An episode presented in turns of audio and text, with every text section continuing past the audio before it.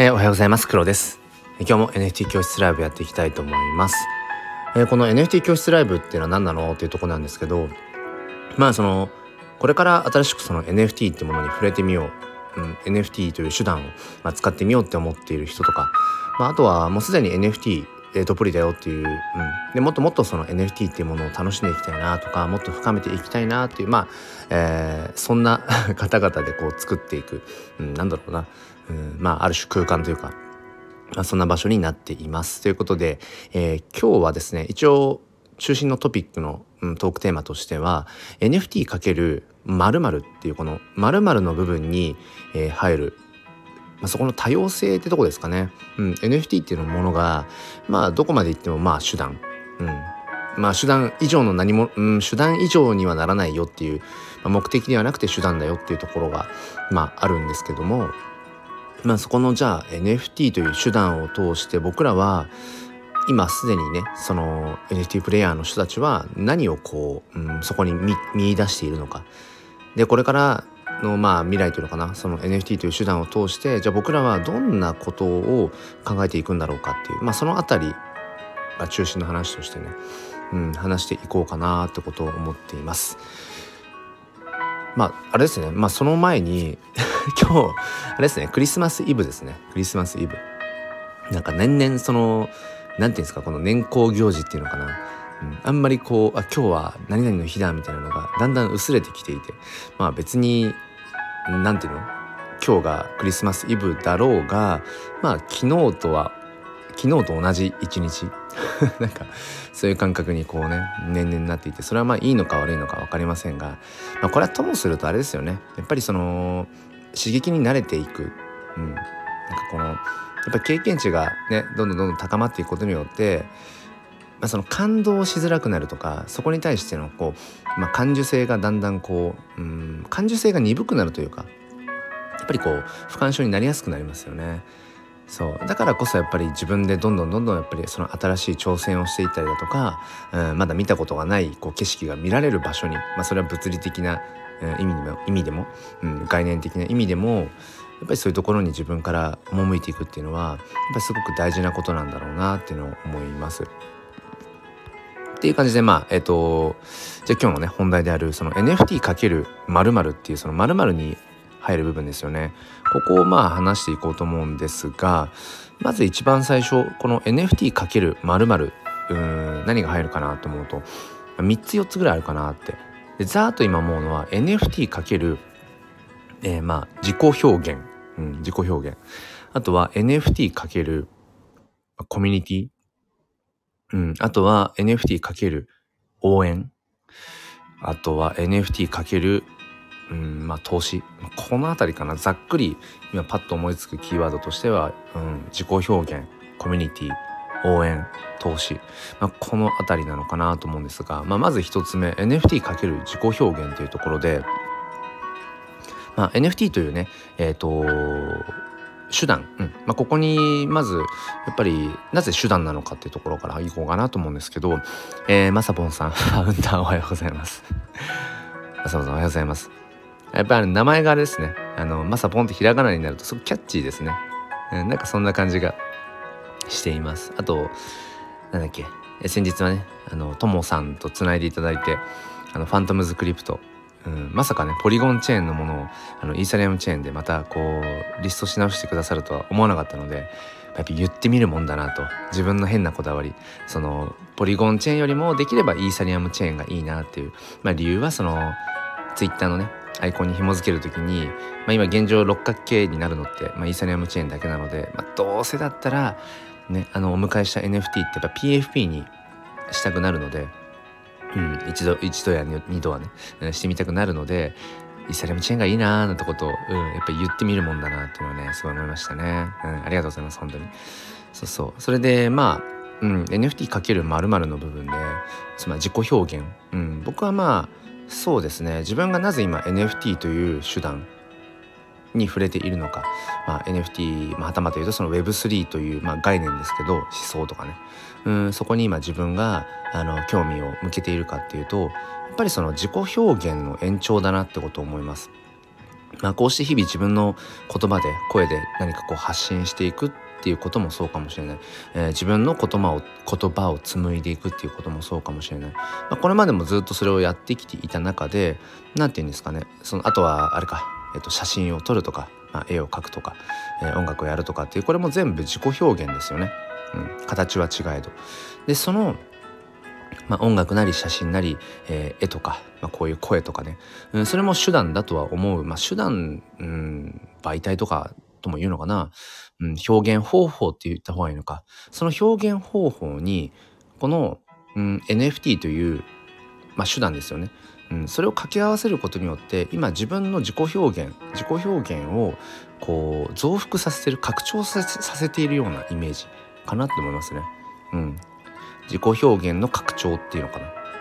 だから例えば、えー、これまでも写真はこう好きで撮っていました、えー、SNS に自分の撮った写真をアップしていました、えー、そこで「いいね」をもらったりとかコメントをもらったりとかしてある種こう承認欲求を満たしたりだとかその自分のその表現である写真、うん、それが世間から見た時にどう評価されるんだろうかっていうね、うんまあ、そんなことをしてきたんだけれどもどこかでうんこれずっと繰り返していても結局なんか景色が変わらないなと。まあじゃあこれっていいねをね、うん、たくさん昨日よりも今日の方がたくさんいいねをもらう、えー、明日はもっともっといいねをたくさんもらえる。それがゴールなのかとか思うと、うん、なんかそういうことでもないなみたいな。っていうふうな、まあ、くすぶる感情みたいなものはどこかあったんですよね。えー、音声発信を、まあ、している中でも、うん、この声っていうものが届いているんだろうか。届いていたとしてもそれがちゃんと,、えーと深く刺さっているんだろうか。なんかそれが確かめようがないよな。うんみたいなね。そういうところが結構やっぱあったんですよね。自己表現をしていて、うん、それがこう、まあ、結局自己満でいいは本来自己満でいいはずなんだけど何をするにも自分自身が満足しているかどうかっていうとこはあると思うんですけど他人がどう見るかどう評価するかっていうことじゃなくてねでもやっぱりどこかで、うん、自分のその、うん、そうですね表現っていうものが何ていうのかな、うん、確かに誰かにこう受け取ってもらえてるっていう多分そういうものが欲しかったんでしょうね。うん、だからまあそれは後付けですけど NFT という手段にま出会ってまあそのブロックチェーンに刻み込むわけですよね。自分の、まあ、ある種言葉とか自分の表現というものを。うん、それがまあその改ざんができないとされているブロックチェーンという技術、うんまあ、これを絡めることによって、うん、自身の表現。それが例えば写真という、まあ、絵柄のあるそういうね画像かもしれない、えー、音楽というそういう、うん、形かもしれない、え、まあそのね言葉というものかもしれないしそれをこのデジタルの価値として、まあ、この世の中に定義することができるようになった。今まで抽象的で、うん、そこに唯一無二性ってものがどうしてもうんやっぱ担保しづらかった、うん、ものその特にその自己表現っていうすごい曖昧な表現ですけどその自分の自己表現っていうものをそのデジタルの何か形にすることによって、うん、でさらに言うとそれの希少性をちゃんと担保できる。この世でこの自分の自己表現自分の自己表現ってさっきから言ってるけどあれだな同じ意味だな。自己表現これはうん一つだけしか形にしていませんみたいなことができると。それによってやっぱりそれを形として受け取れる形としてデジタルの価値として、えー、お金を出して買ってくれる人がいる、うん、お迎えしてくれる人がいるっていうここにやっぱり自分のその表現っていうもの、うん、それはやっぱ拡張してくれるものだな NFT っていうものが。っていうのが僕は一番ねそこは感じますよね。あお寿司さんおはようございます。12月は時間を丁寧に使う。あ大事ですね。もうなんかあと何日ぐらい？今日24日でしょ？24もう1週間ぐらいですかね。本当にバタバタと今月もね終わっていくんだろうななんてことを思いながら。そうだから今自分が NFT を触れている NFT という手段をやっぱりこう楽しんでいる大きな部分としてはやっぱりその自己表現の拡張ですかね、うん、もっと言うと自分の今は写真かな。自分の写真というものを、うん、よりこう広届けていく、うん、自分の表現をこう研ぎ澄ませていく。まあ今なんかそのですね。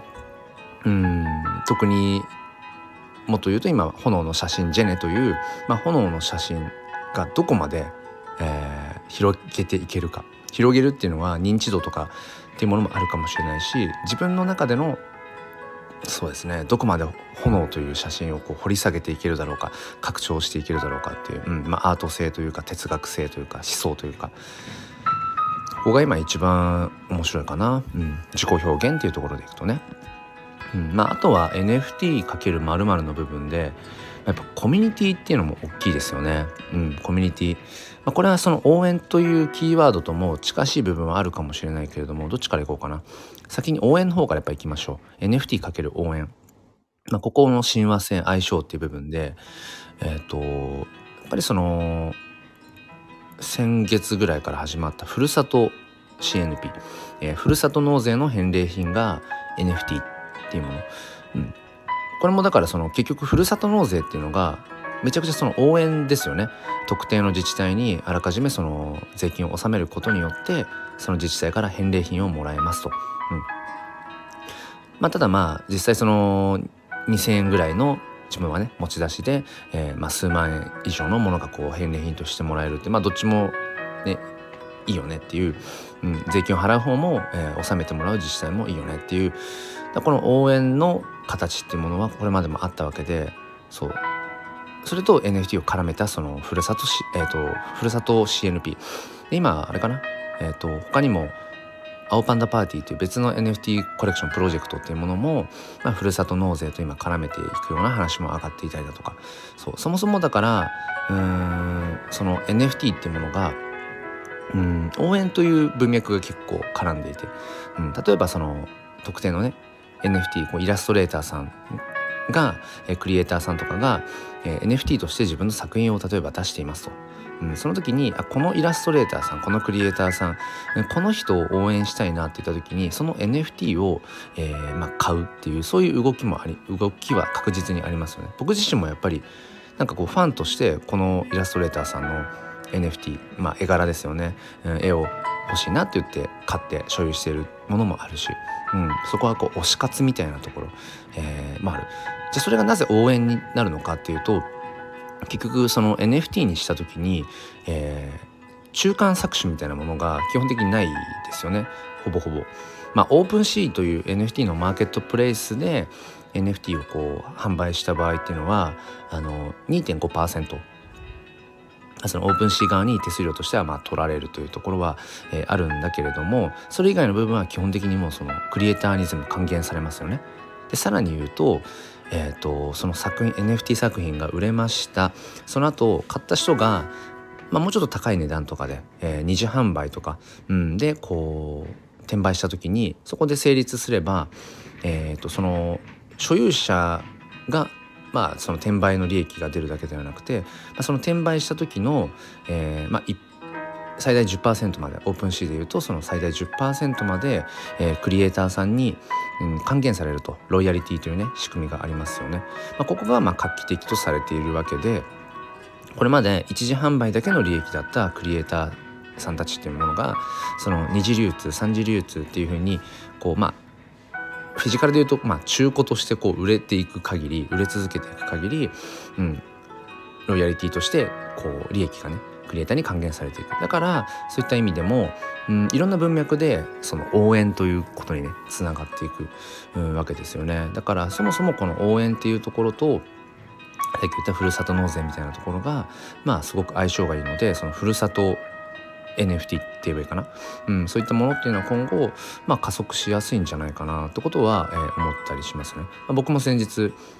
4度目の正直、うん、とかでふるさと、えー、CNP なんとかゲットできて、うん、今自分のウォレットの中にその返礼品であるふるさと CNP 入ってますけど、うん、まあなんだろうな自分が、えー、応援をしたという形がきちんとその自分のウォレットの中に残るっていう、うん、それがまたこう見える化されてるっていうのは面白いですよね。あしゅうせさんおはようございます。そうしゅうせいさんのねこのプロフィールアイコン見てね気づい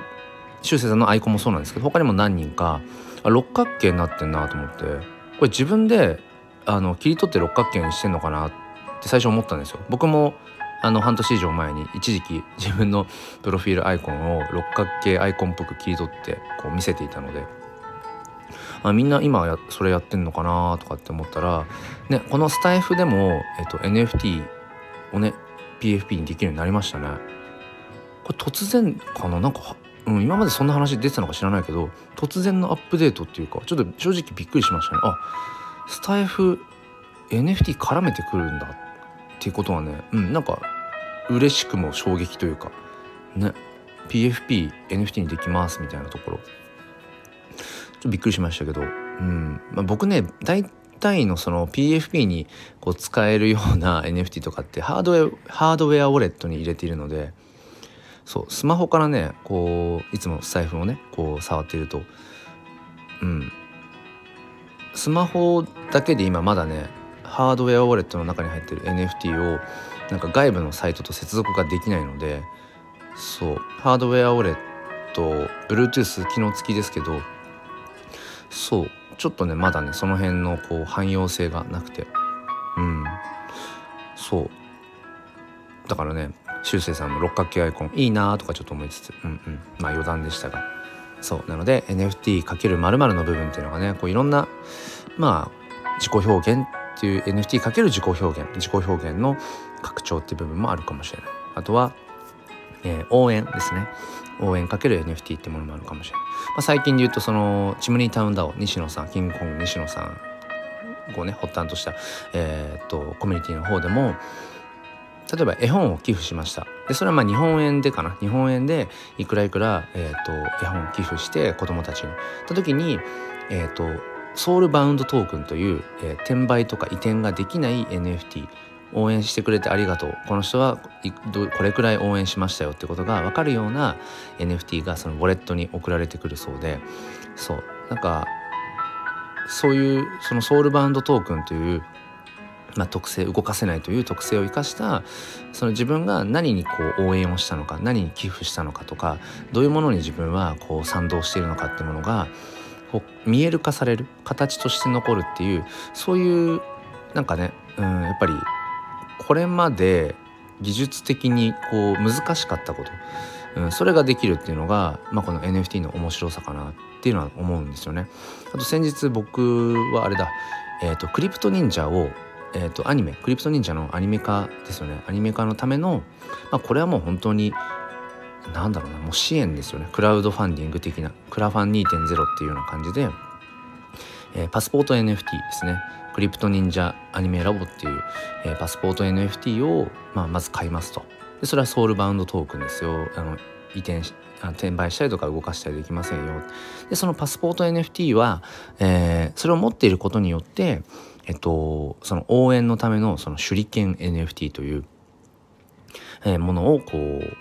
変えると。でその手裏剣をいくつ買っていくかっていうことによって、まあ、それがその寄付になっていく。でその買った手裏剣の数でなんか色が変わるみたいなギミックがあって。で全部フルオンチェーン、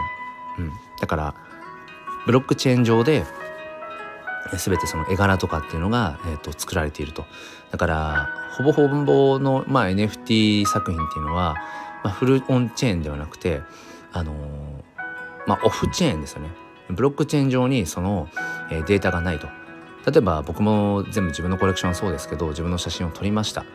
まあ、JPEG 画像としてじゃあそれを NFT 化しますっていう時に結局例えば OpenSeaですよね、えー、マーケットプレイス OpenSea でその自分の写真を NFT にしようと思ったらその特定の場所にその JPEG 画像として貼り付けるわけですよね。だからその貼り付けた画像っていうのは、えーとまあ、特定のそのサーバーに保存をされているのでブロックチェーン上でっていうのかな。ブロックチェーン上で作ってるわけではないのでその JPEG 画像っていうのはだからうんともするとその自分の写真の、えー、画像が保存されているサーバーがぶっ飛んだ時にそのじゃ僕のそのじゃあ写真 NFT ってどうなるかっていうと NFT の、えーと、データとしてはブロックチェーンに残ってるんだけどその画像としての部分の写真は表示されないみたいななんかねそういう風にうんなってるんですよね仕組み的にね。そうそうそう。えっ、ー、と、まさぽんさんが、私のファントムはヘキサで買ったのでどうすればいいか調べています。うんうんうん。オープンシーに転送できるらしいんだけど。あ、なるほどね。そうなんですね。まあ、結局ヘキサもあれ、まあ、ブロックチェーンの NFT をね、あの、使っているわけで、僕もヘキサは使ったことないんですけど、まあ、調べた感じだと、あれヘキサって結局日本円で買えますっていうのはなぜかっていうのはあのー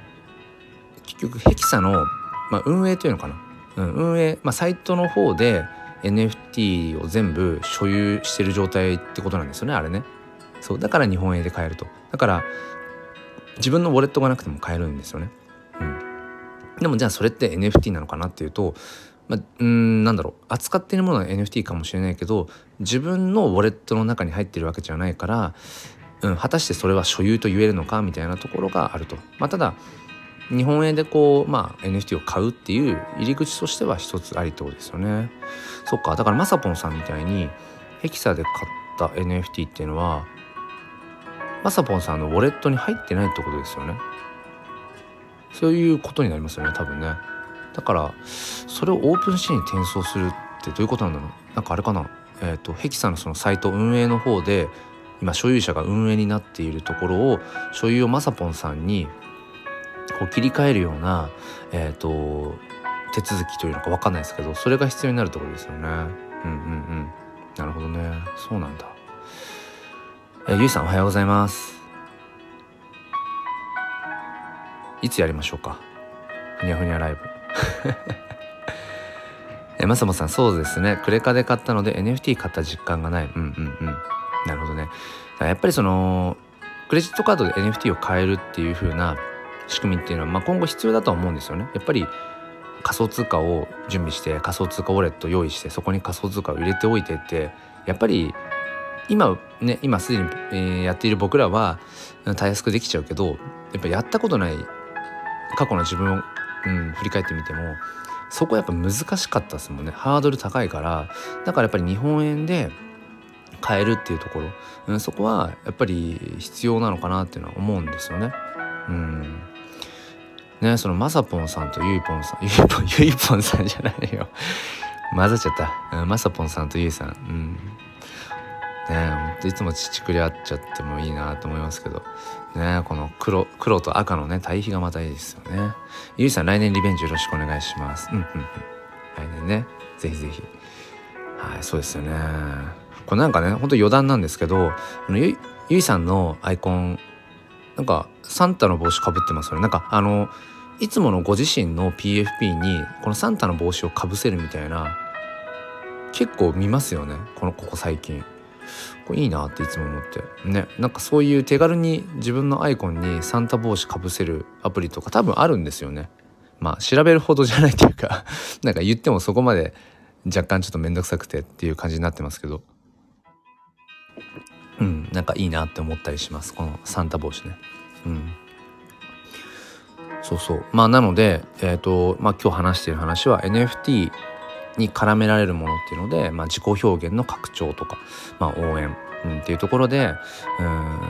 まあ、あとはそうコミュニティですよね。やっぱり NFT っていうものに触れてて NFT という手段をね通して自分のこう表現っていうものを、えー、なってる中であゆあゆいさんインスタグラムで編集してスクショ。あそうなんだ。そういう感じだ。うんうんうん。ちょっとね今日明日ぐらいはちょっと自分もね PFP のうん、ところに頭にサンタ帽かぶらせたいなとか思うんですけどちょっと自分もやってみようかな。そうそうそう。でまあそのコミュニティっていうところここはねなんかすごくやっぱり考えさせられますね。そうコミュニティっていうものは別に NFT とか Web3 とか関係なく、まあ、僕らのね、まあ、人類史の中にもずっとこうあるわけじゃないですか、まあ、ちっちゃいところからあ狭いん？小さな単位から言うと家族。かね、うん。まあ、その後こう自治体とかうん。まあ、国とか、まあ、いろんなこうくくりのコミュニティっていうものがある共同体ですよね。あると思うんですけどやっぱりこの一人一人うんなんていうのかな。自己責任で自分の資産とかを自分で管理していこうっていうあのこの Web3 という文脈においてやっぱりうん。とはいえやっぱりコミュニティって必要だよねとかなんか一緒にみんなでやっぱやっていくってことは大切だよねっていうのを、うん、やっぱりねそれはやっぱ考えさせられるなっていうのを思うんですよね。え、まさぽんさんゆいぽんは爆睡姫。眠れる森のなんちゃらみたいな。えゆいさん NFT のアイコンをスタイフでできるようになりましたね。うんうんうん。ねなりましたよね。六角形のアイコンにできるとアップデートのやつ読みました。そう。だから僕もねあのここ数日ですねうん。あのなんかフォロワーさんがアイコンなんか六角形にしてるぞ。しかも最初一人パッと見た時にあこれ自分で六角形に切り取ってんのかな？みたいな。半年前も僕もそうやってやってたりとかしたのであなんかやり始めたのかな？とかって思ってたらなんかね23人六角形になってる。あれ？なんかこれだと思って、えー、確認してみたらスタンド FM のそのプロフィールアイコンにその NFT を紐付けられるようになったよっておいきなりかと思って、うん、だからいよいよこのスタイフにもその NFT っていううんなんかね風が 割とこう入ってきたのかなっていうのね。そうそうそう。だからねゆいさんもねこのアイコン六角形にねなるみたいっていう。そう。だからねしゅうせいさんがね六角形になってるんですよね。まあだからこれが結局ツイッターのまあプロフィールアイコン。あれはまあツイッターブルーに登録月額日本円で言うと350円ぐらいかな。登録をしないといけないんだけどでもツイッターブルーはまだね日本国内ではあの正式正式な実装はされていないので、うん、だからそういう意味ではスタイフは割とそこがね早いですよね。しかも別に月額制とかじゃないから、うん。まあ、だからスタイフでアイコンが六角形になるっていうギミックがねこうどうそれが何ていうのかな影響をね及ぼしていくかっていう。そうなんですよね。だからまさぽんさんスタイフ先進的ですよね。正直驚きました。うん。なんかそのうちスタンド FM の中で何ていうのかなその NFT っていう、まあ、ハッシュタグはもう以前からハッシュタグのこうまあなんだろう。目立ってるハッシュタグのところに NFT ってものは浮上半年前ぐらいから浮上していたけどそのうちなんか NFT 特集とかなんかその NFT 関連のなんかそのそれこそあれですよね。発信配信のジャンル。あの雑談とかクリエイティブとかの中に NFT っていうカテゴリーが出てきたりだとか、うん、なんかこう NFT 関係の発信しているチャンネルとかライブ配信とかわかんないですけどなんか特集とかね、うん、組まれる可能性っていうのはなくはないよなってね思いますよね。えー、まさぽんさん NFT ジャンルで黒さん1いやどうすかね？いやなんかそう言ってもらえるのはめちゃくちゃ嬉しいんですけどどうですかね？NFT ジャンルで。うん。まあそのこのスタイフで NFT の話をし始めたのはもしかしたらかなり早い方なのかもしれないんですけどいやどうだろうな。まあ、僕がその NFT 関係のアカウントっていうものをあのフォローしてたりとかしてるからなのかもしれないけど結構やっぱねここ特に 2, 2ヶ月ぐらいかな。23ヶ月。あの NFT 関係の発信をするパーソナリティがめちゃくちゃ増えましたよね。めっちゃ増えた。でまあ当たり前かもしれないけど CNP のアイコンがめちゃめちゃ多いですよね。クリプト忍者パートナーズの、えー、アイコンの発信者の方が本当に増えて。うん。で、まあ、僕の体感値としてはこれは別にあのディスりとか何でもなくてただただ事実感じたままなんですけどなんだろうな。その特定のコミュニティディスコードの中でちょっと音声発信始めてみました。とかってなんか言ってそのコミュニティの人同士でうんそのスタイフで発信し始めたそのなんだ配信をお互いに聞き合って盛り上がってる感っていうのはなんかすごく感じるんですよね。うん、だからあくまでもスタイスタンド FM という音声発信のプラットフォームを手段として使ってそのもともと持っている NFT のコミュニティのコミュニケーションのなんか拡張をスタイフのツールを使ってる感じ。なんか分かりますかね？伝わるかな？うん。コミュニティ間でワイワイスタイフでやっている感じっていうのはちょっとね感じていたりとかはしますね。うん。まあなんかその別にそうだな。差別化を図る図るわけじゃないですけどあの僕はどっちかっていうとそうじゃなくて、うん、そうじゃなくてもともと別にその NFT 関係のコミュニティがあってとかっていうわけでもないし何かコミュニティを持ってるわけでもないしあくまで僕はそのこのスタンド FM っていうのをまあ2年前ぐらいに、えー、始める時に、まあ、音声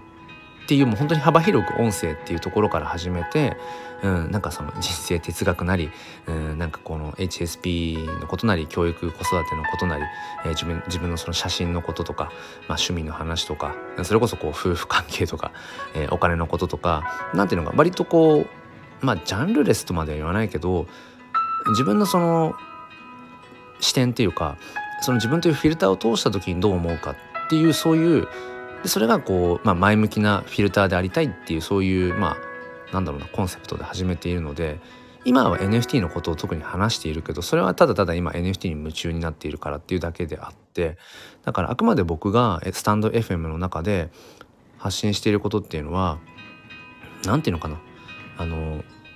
NFT をトークテーマにしてることは増えたけどでもどこまで行っても結局自分がどう生きたいかとかうん自分自身とどう向き合うかとかあとは何だろうな人とどうこうつながっていくかっていうそういうところなので何て言うのかな。やっぱ常にうん新しい誰かとつながれるってことをいつもスタイフでは思っていてそう。だから何て言うのかな。うんある種 NFT の昨日こういうコレクションが販売されていくらいくら動いて、うん、でその時こうでこうでっていうその固有名詞バリバリあとはそのコミュニティのなんか内輪ネタだけをこう話してとかじゃなくてなんかもっと落とし込んで何て言うのかなまあ理想を言うと NFT を知らない人が聞いてもなんかその自身ご自身のその日々の生活に置き換えられるとかもっとなんか深い部分の話っていうのかななんかそういうのがうんしていけたらいいなっていうのはいつも心がけていることで、うん、だからそのなんだろう NFT って言葉を出すことによって NFT に全くその触れていない人たちをこう除外してしまう。NFT 関係のだけした人たちだけでこう囲うみたいな感覚は僕は全然持ちたくないなとこと思いながら、うん、出ますね。えっとまさぽんさん老舗。うんうん。まあ割割とそうですね。まあうん、発信は古い方かもしれないですね。NFT 関係はね。ゆいさん伝わってきます。ありがとうございます。えー、まさもさんいつも思いますが世の中の人がみんな NFT のことを考えていると錯覚する。うん。でも誰も知らない。そうそうそう。そうなんですよね。うん。なんか今朝のまさぽさんあれかな。えっ、ー、とカネリンさんのVoicy も聞いたかどうかわかんないですけどなんかそうそうそんなような話をちょうどしてましたね。うん。やっぱりその NFT に触れているとその Web3 ってところにね思いっきりコミットしているともうそれが世界の全て視点の全てだって思い込みがちなんだけどこれは別に NFT とか Web3 とかブロックチェーンに限らずやっぱ常に自分がいるのってすごく狭い世界小さな世界でもう井の中の蛙だっていうふうにやっぱいつも思わなきゃいけないなと思っていて。うん。自分にとって世界が例えば黄色に見えている。もう世界って絶対黄色なんだ。うん。じゃあそのいかにその黄色の世界の中で生きていくかって、うん、例えば考えてるとしても、それって自分の、まあ、まさにそのカメラでいうね、覗き窓、ファインダーのところが黄色くなってるだけで、世界が黄色なわけじゃないっていうそこを勘違いしてしまう。人によっては赤に見えてるかもしれないし、えー、青に見えてるかもしれないっていう。そこは常にえー、自分自身でこうね客観視メタ認知していくことっていうのはやっぱ絶対必要だよなってことをね思うんですよね。あゆうさんおはようございます。少し潜って聞かせていただきます。ありがとうございます。うん。みんなで歌おうクリスマスいいですね。なんか合いそうですね。そういうねこのクリスマスシーズンとねその音楽の、うん、なんか多分やられると思うんですけど。ねなんかこう滑り込みでこの今週も平日が終わったって感じだったので、うん、なんかあ今日24日かクリスマスイブだとか思いながら、うんね、皆様はねどんな風に今日過ごされるのかなと思うんですけど。僕はねあの、5歳の娘があの保育園でなんかピアノ教室やっててでそこで、まあ、習っているそのピアノの先生のお家かな？お家で今日あのね結構長いなと思ったんですけど12時半から夕方の6時ぐらいまでそのピアノ教室の先生んちででピアノ習ってるその保育園のね、えー、子供たちでこうなんかクリスマス会みたいなクリスマスでなんかピアノを発表したりだとかそうそうっていうのがねあるって言って半日かと思ってすごいなんかボリューミーだなとか思っていてうん。でまあその時間はなんか子供たちだけっていうことみたいなのでああなんか手がちょっと開くのかその半日はとか思いながら、うん、何しようかなとか思ってますけど。うんうん。えー、まさぽんさんググろうとしたらクリスマスに見る映画は決まりましたか？って言われた。アバターウェイ・オブ・ウォーターみたい。あああれね。アバターね。はいはいはい。なんかねアバターとかこううんまあメタバースとかその辺とかもね絡めそうですよね。うん。えゆいさん奥さんとデートですね。ああ そうですね。確かにね。確かにそうですね。それもあるかもしれないですね。娘が午後。まあ6時間近くですもんね。うん。まあそれもありかもしれないですね。ね皆さんどう過ごすのかなとかちょっと思いましたけど。うんうん。まあまあそんな感じかな。うん。ねえゆいさんあゆうさんゆいさんおはようございますってことで。そう。だから今ちょっと話してたのがねそう。うん。まあ NFT って本当にまあバズワードとされるっていうか、うん、結構 NFT NFT ブロックチェーン Web3 って言っとけばなんかこう今っぽい先進的なとかそういう感じがしてキラーワード、うん、バズワードっぽいところはあるんですけどでもそれって広く見たらものすごくま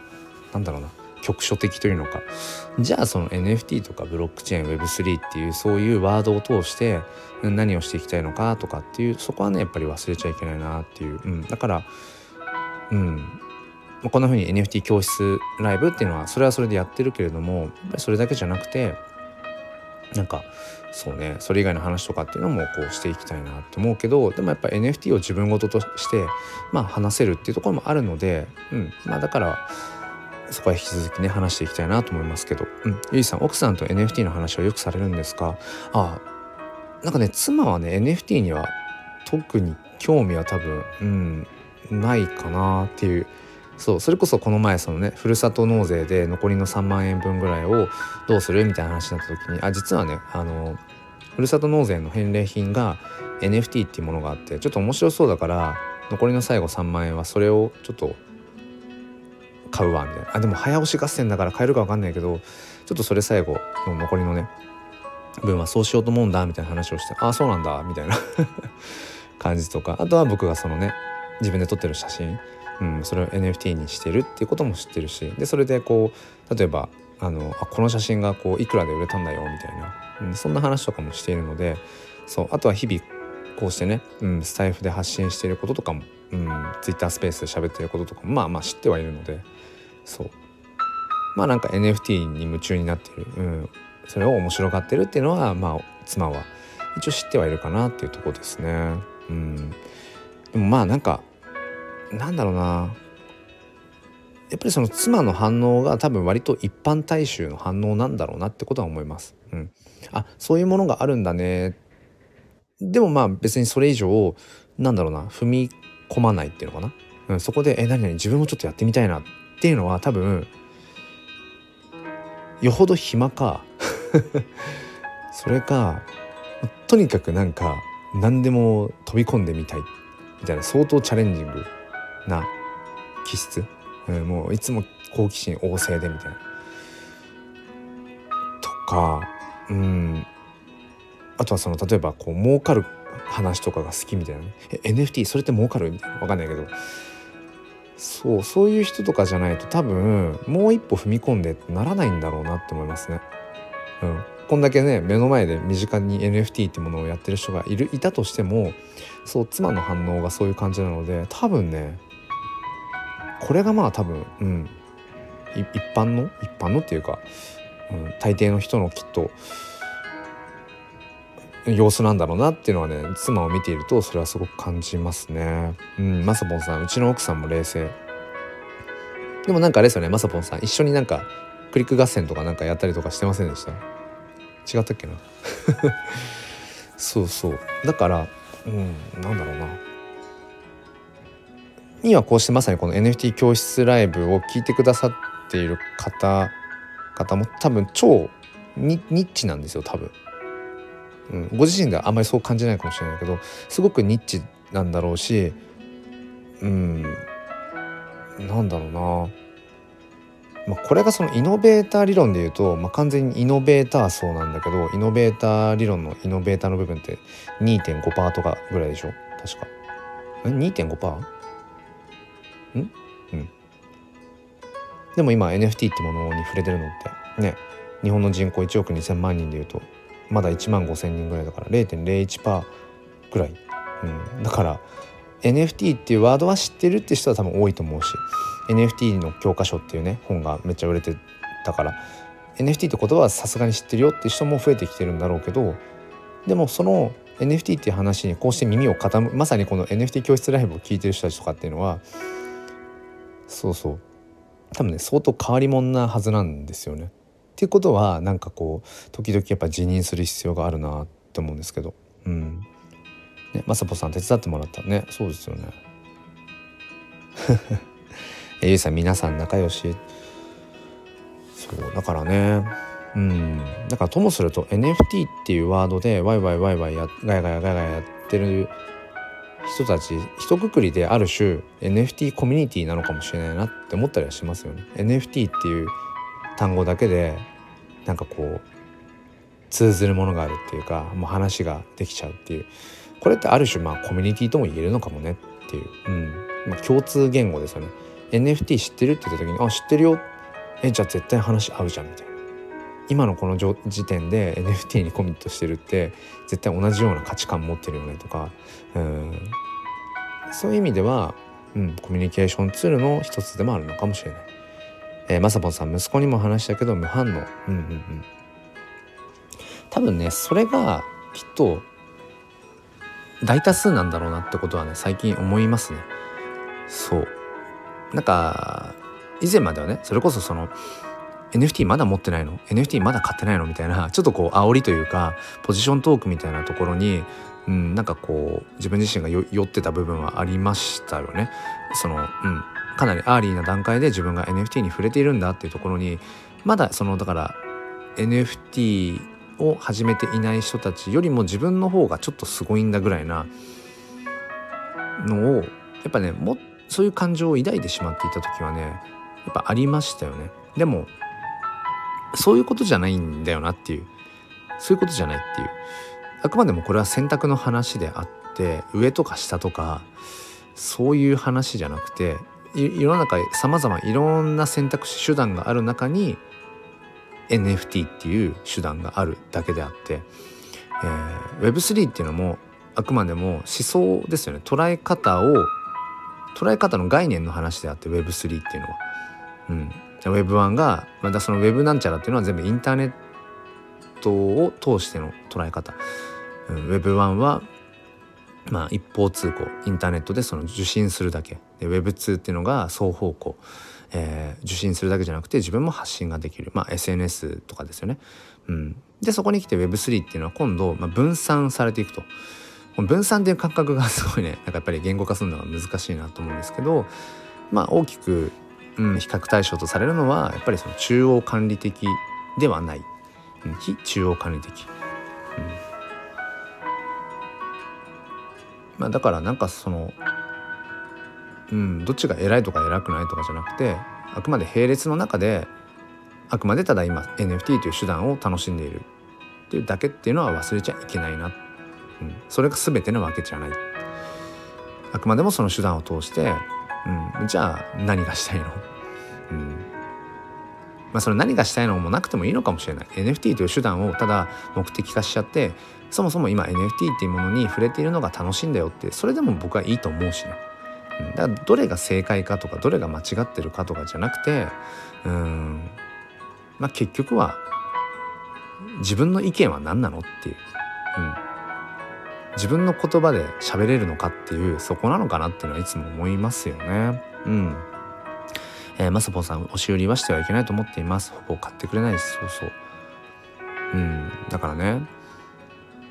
まあ、ちょっとこれ NFT のなんかその具体的なちょっと狭い話になっちゃうんですけど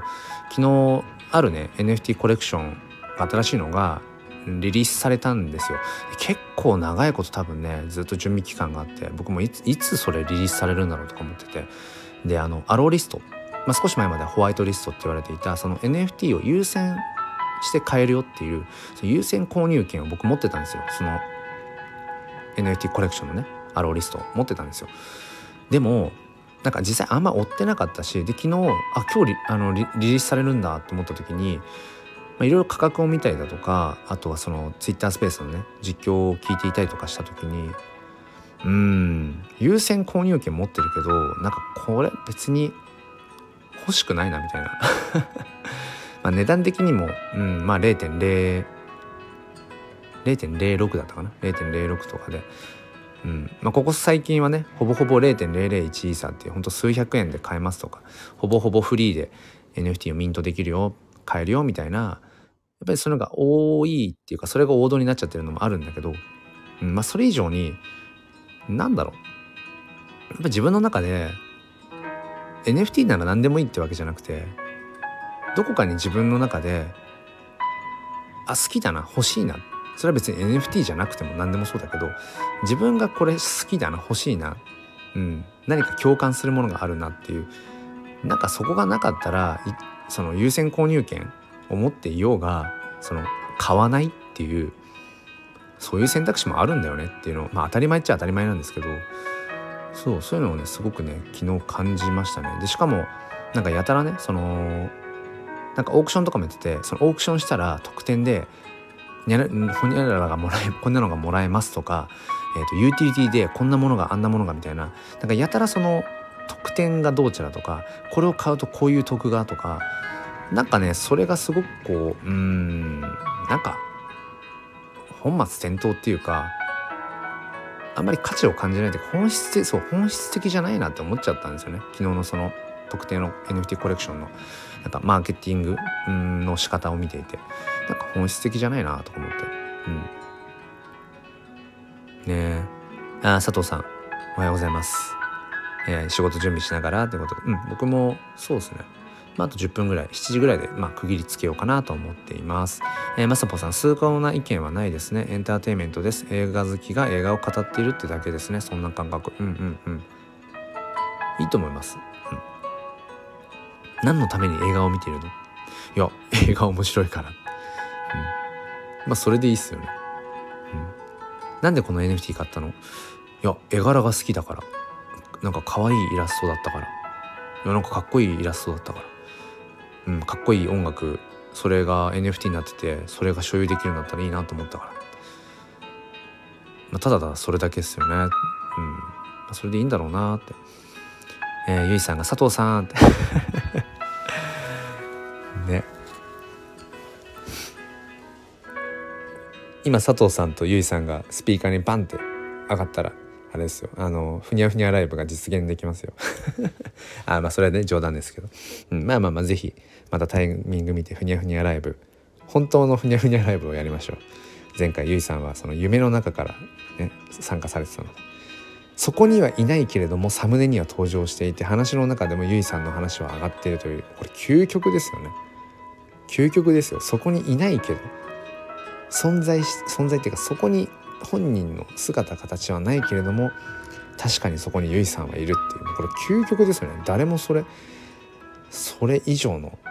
表現はないですよね。うん。ね。お佐藤さんもふにゃふにゃ姫。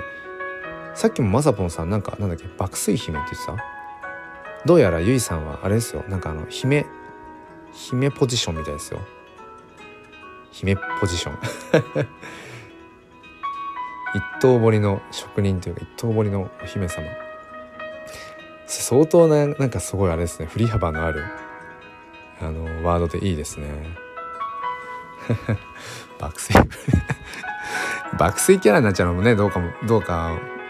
どうかとも思っちゃいますけど。うんね。ねゆいさん姫ポジ。姫ポジ。いいじゃないですか。ね佐藤さん楽しかったですね。ふにゃふにゃね。うん。ふにゃふにゃしてるはずなんだけどでもなんかすごく僕もいろんなまた言葉を知れて、えー、まさに琴の葉集め、うん、また新しい言葉が。ウォームハートクールブレインですよね。ウォームハートクールブレイン。そう。冷静と情熱の間を僕はいつも保ちて保っていたいっていうところで。自分がこれが好きなんだってことは声高に情熱を持って話したいんだけどでも人からしたらそれって別に興味がないかもしれない。うん、どうでもいいものかもしれない。無価値に近いものかもしれない。それは分かりつつもいやでも僕はこれが好きなんだと。うん、みんながどう言おうが自分はこう生きたいからこう生きてるんだよ。以上みたいなね。そう。冷静と情熱の間、うん、ウォームハートクールブレイン。そうそうそう。それはやっぱ大事だなと思いますね。うん。だからねあのこうして NFT 教室ライブとして銘打って立ち上げてはいるんだけどもでも結局今みたいな何て言うのかなもっともっと普遍的な NFT がどうとどうとかこうとかっていうだけじゃなくてなんかこう人としてこうありたいよねとかうん、なんかその全員が NFT プレイヤーじゃないかもしれない。でもそこでこうしてコミュニケーションが生まれるっていう。だからね僕はやっぱここにうんなんかそのやっぱり音声の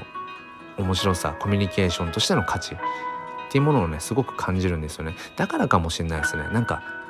やっぱりコミュニティってものを作るっていうのはある種そこに共同体としての同じこう方向を向いていきましょうよ。こういうプロジェクトこういう思想でコンセプトを持ってやっていこうよって。ものすごく力はそこに集まるかもしれないんだけど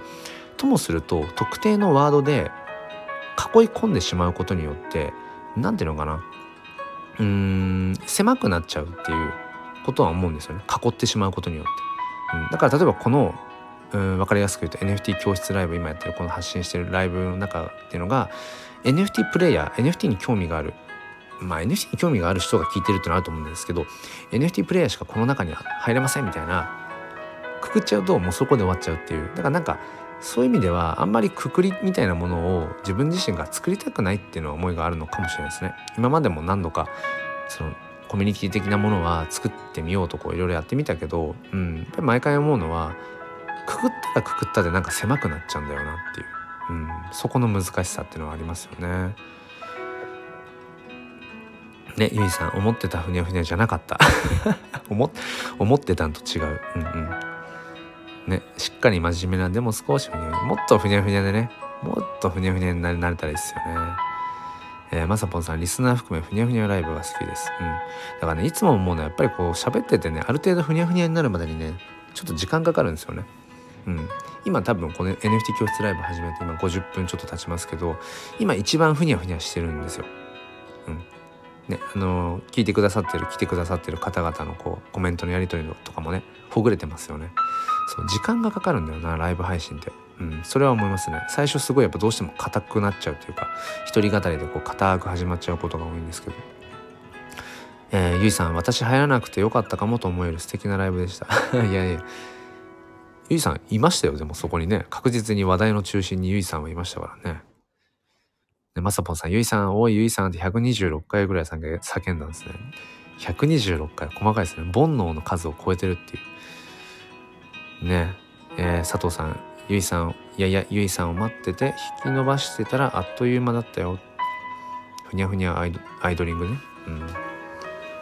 そうなんですよ。だからなんかねこれも、まあ、いつも思うっていうパターンになっちゃいますけどあの意味のなさそうな一見意味のなさそうななんか雑談の中にこそ結構その本質的なものって意外と詰まってたりしますよね。そう。だからなんかいつも何か音声発信する時にトークテーマトピックとしては用意するんだけど結局なんかその中から派生してなんか脱線していって盛り上がった話の中とかになんかこうポロリとねこうこぼれ落ちるような、うん、なんか発見とか気づきがあったりとかって思うので、うん、そこが面白いですね。そこがだからやっぱり対話の面白さだなって。一方通行で講義形式で話すんじゃなくて、あ、そこにもまあ価値はあると思うんだけどでもなんかその先のちょっとこうほぐれた雑談っていうか、うん、そこにこそなんか面白さを感じますよね。うん、えー、まさぽさんでも最後まで出てこなかったのでめっちゃ面白かった。後半は絶対出てこないでの方が面白く終われるって思ってた。絶対出てこないで。いやね面白いですよね。まあある意味神回ですよね。サムネにもうサムネ作っちゃってたからもうそのサムネでいいやと思って。サムネで3人ゆいさんと僕と佐藤さん並んでるんだけど一回も音声で出てこない。でも話題の中心にはいる。じゃあ当の本人はっていうと夢の中って。ものすごいものすごい領域のコラボをしたなっていうね。ね。それもすごく思いますね。うん。まあまあまあ。でもなんかねそうなんですだからなんかこうね予定していたあの、何かとか狙っていった何かじゃなくて、うん、なんか偶発的にやっぱりね起きたものとか生まれたものっていうのに、うん、面白さっていうかね魅力があってねそうまさぽんさんねシュールすぎてねわざとだと思ってた。ゆいさんアーカイブ聞いてる時私いないのにサムネに3人いるのがじわじわ来てました。そうなんですよね。だからこういうのも狙ってないからこそそこになんか面白さが生まれるんでしょうね。うん。そうそう。だから僕が今ね、うん、やってるその炎の写真ジェネというものも何にも狙ってなくて何にも狙わずに始めたからこそなんか面白がってもらえてるのかなとかね、うん、あんまり僕自身が深く、うん、なんかあれをこうしてああして地道にマーケティングをどうこうみたいな、うん、ことを考えずにやっているからこそ、うん、その面白さみたいなものがね出てきているのかなってことはね思いますね。えー、っとゆいさん寝坊も皆さんに楽しんでもらえてありがたい。そう。だからねなんか捉え方次第ですよね。もうこれはもう子育てとかうん教員の仕事してても思うけどあくまでも事実は事実であってそれをうんポジティブに捉えるかネガティブに捉えるかって結局僕ら人間次第なんですよね。だからうん。っぱり最強は最強な人は何かなどういう思考かなと思うと何でも楽しめちゃうそうそれが一番最強かなと思いますね。それぐらいの柔軟性を持つっていうね。えー、マサボさんやっぱ一刀彫り職人はやるなと。そうか関係ないかもしれないけどね。一刀彫り職人は関係ないかもしれないけど。うん。いやでも羨ましいなゆいさんね。一刀彫り職人っていう、えー、アイデンティティ。でその爆睡そして姫ポジ。いろいろあっていいな。僕もそういうの欲しいな。えー、佐藤さん NFT 教室でももうビビらないで入れる。黒さんはもちろん皆さんがいるから今日は子供さんの言語相談です。早く帰りたい。そっかそっか今日もお仕事ですね。いやお疲れ様です。そっか。だからここねやっぱいつも課題なんですよね。うん NFT の話は僕はやっぱしたいんですよ。楽しいからね、うん、自分事として話せるし。でも NFT っていう3文字を入れてることによってあ黒さんライブ配信やってるけどいや NFT 教室かっていう感じで、うん、そもそも入らない方も絶対いるんですよ。もしかしたらたくさんいるかもしんない。ってことはやっぱりねうんたびたび考えたりして、うん、だったらノンタイトルのライブ配信の方がいいのかなと思ったりね。うん。そうそれはねやっぱり思いますよね。えー、まさぽんさん佐藤さんもいなかったらまさぽんが挙げられて NFT フォトの放送になってたな。うん、そうだからなんかすごくこうある種こう何ていうのかな、まあ、狭い部分っていうか局所的な感じで話すのもありだと思うんですけどね。そういうふうにね。うん。まだ、まあ、家族も起きてこないので。ちょっと休憩したらなんかフリーのライブとかをしてもいいかもしれないですね。だから最近思うのは1時間ライブ配信するにしても30分は NFT 教室ライブでもう30分はなんかフリーみたいな。なんかそういうのもありかなとかまあいろんなことをね、えー、考えていってしまいますよね。えー、ゆいさん声が心地いいので 一回入ってしまえば沼ですよ。そうなんだ。ありがとうございます。まさぼさんイケボかいな。またイケボや。いいな イケボって。三段活用になってますけどなんか三段活用みたいな。イケボかいな。またイケボや。いいなイケボ。いやいやでもねありがたいですよ。なんかねうん。そう言って言ってもらえるっていうまあ言ってもらうためにやってるわけじゃないんだけどなんかそう言ってね言ってくださる方がいるとまたなんかね自分にやっぱ自信を持てるっていうかあうんこれでいいんだとかそうそう。やっぱりどうせならねなんかこう自分をねどんどんどんどんこう生きていく中でこう自分をもっともっと好きになっていけるそういう生き方したいですよね、うん、一度きりの人生で、うん、昨日よりも今日の自分が好きだなとか今日より明日の自分が好きになれるように、うん、生きていきたいですよね。まあそのためにはやっぱりうん自分らしくって難しいけどね。自分らしくってなんだろうな。自分に対してやっぱりうん素直になるってことかな。じゃあそれって何だろうって思うとやっぱり他者意識かな。他者からどう見られてるかとか他者の評価その辺をまあ、うん、切り離せるかどうかですよね。うん、ふにゃふにゃにいられるかどうかって ことかな。えー、佐藤さんそうそう声を求めてるよねまさぽんさん。面白いな。えー、ゆいさんうちは子供2人とも起きてきた、えー、2人ともこのサムネのイラスト見てあちち言うてます あこのね頭が燃えてるように見えてるああなるほどね頭見てあちち言うてる。いや可愛いですね。そうなんですよね。うん。えー、まさぽんさん先生二者面談待ち遠しかった。いや本当にね、うん、個人面談もね、まあ、無事終わり。まあ本当に親御さんたちはねそれぞれがそれぞれの、うん、子育てのやっぱ困り感悩みを持っていて、うん、でも正解ってないからね。これが正解です。これが子育ての正解です。っていうのはないけど、うん、まあまあでもまあ詰まるところ。子育てにしても教育にしても仕事にしても人生にしても多分、うん、自分にとって何が正解かを見つけられるかどうかっていうか、うん、そこにかかってるんだろうなって、うん、結局は自分が居心地がいいね、うん、時間場所ってものをこう作っていけるかどうかっていう。そのためにやっぱり勉強も必要ですね。選択肢がないと選べないから、うん、自分が今いる場所がしんどいなと思った時にいや他の場所もあるんだってことを知ってたりとか全然他の場所に移動することがねこう厭われないぐらいな感じだったらそこから離れちゃえばいいだけだし。そう。だから選択の問題なんですよね。うん。サボンさんイケボいいなまた言うてる、えー、ゆいさん燃えてる燃えてる言うてます。メラメラですね。はい。メラメラ。うん。やっぱり火がねえー、とコンセプトかな。まあまあそんな感じでちょうど1時間ライブ配信をしてきたので NFT 教室ライブ、えー、この辺りで終わりにしようかなっていうふうに、えー、思っています、えー、まさぽんさん俺もイケボりたい。